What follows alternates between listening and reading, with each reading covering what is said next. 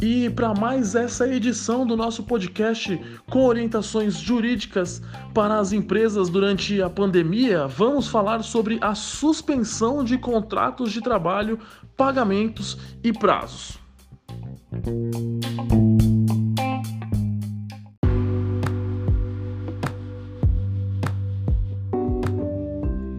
Questão 3. Está em vigor a possibilidade de suspensão do contrato de trabalho? Esclareço a todos que sim, está em vigor. Ocorre que no dia 2 de abril de 2020 foi publicada no Diário Oficial da União a medida provisória de número 936 de 2020. Medida esta que regulamenta as hipóteses de redução de salário proporcional, a redução de carga horária e a suspensão do contrato de trabalho. Tudo isso tendo em vista a pandemia do Covid-19 que nos assola no momento.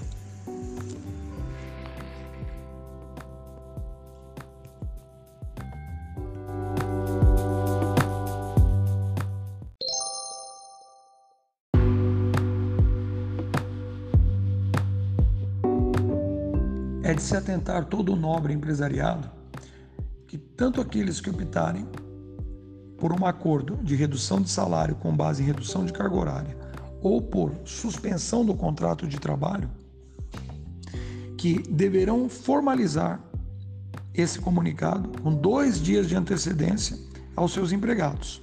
E os acordos individuais deverão ser expressamente formalizados, ou seja, por escrito.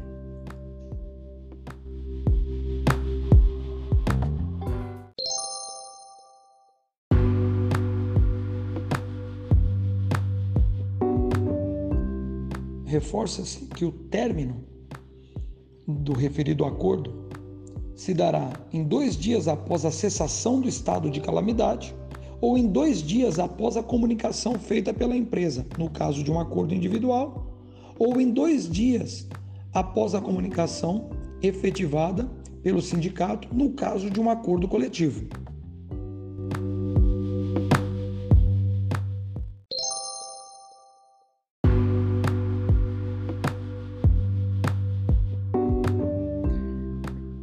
Está assegurada ao empregado a sua estabilidade provisória durante o período tanto do acordo como nos dois meses que se sucederem após o acordo.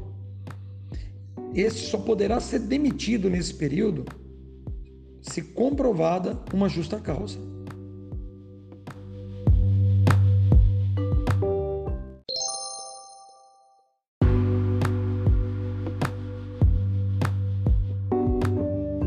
De igual maneira, é importante salientar que, se no futuro o empregado for demitido sem justa causa, ele não sofrerá qualquer redução nos valores e quantidades de parcelas do seguro-desemprego a que tiver direito.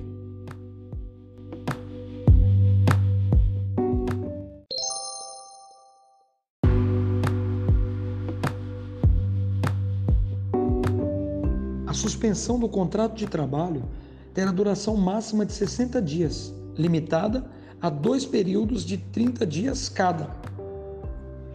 Durante esse período, deverá haver obrigatoriamente a manutenção dos benefícios recebidos, exceto vale transporte e vale refeição.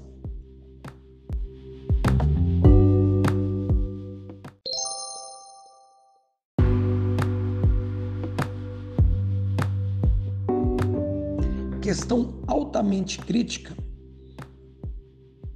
trata-se do recolhimento da contribuição previdenciária, ou seja, da contribuição mensal feita ao INSS no tocante ao empregado. Por quê? Devido ao fato da respectiva medida provisória conter a seguinte determinação: que durante esse período, ou seja, o período de suspensão do contrato de trabalho, não haverá recolhimento pelo empregador da contribuição ao INSS. E o empregado, para mantê-la, deverá assim fazer por sua própria conta, ou seja, terá que efetivar um recolhimento como contribuinte individual.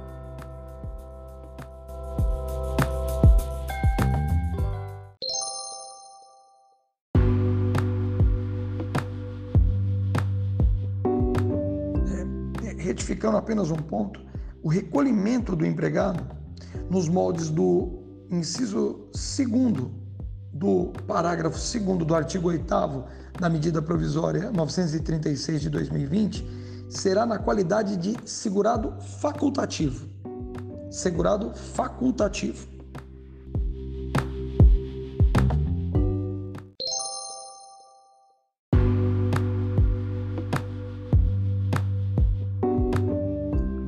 Cabe ainda salientar que, durante a suspensão do contrato de trabalho, segundo a destacada medida provisória, o empregado não poderá prestar nenhum serviço à empresa, nenhum simples telefonema, e-mail ou mensagem de cunho específico de trabalho relacionado à empresa, pois tal ato poderá ser considerado como serviço prestado e obrigará a empresa a pagar normalmente os salários do funcionário, bem como a arcar com as punições previstas em lei.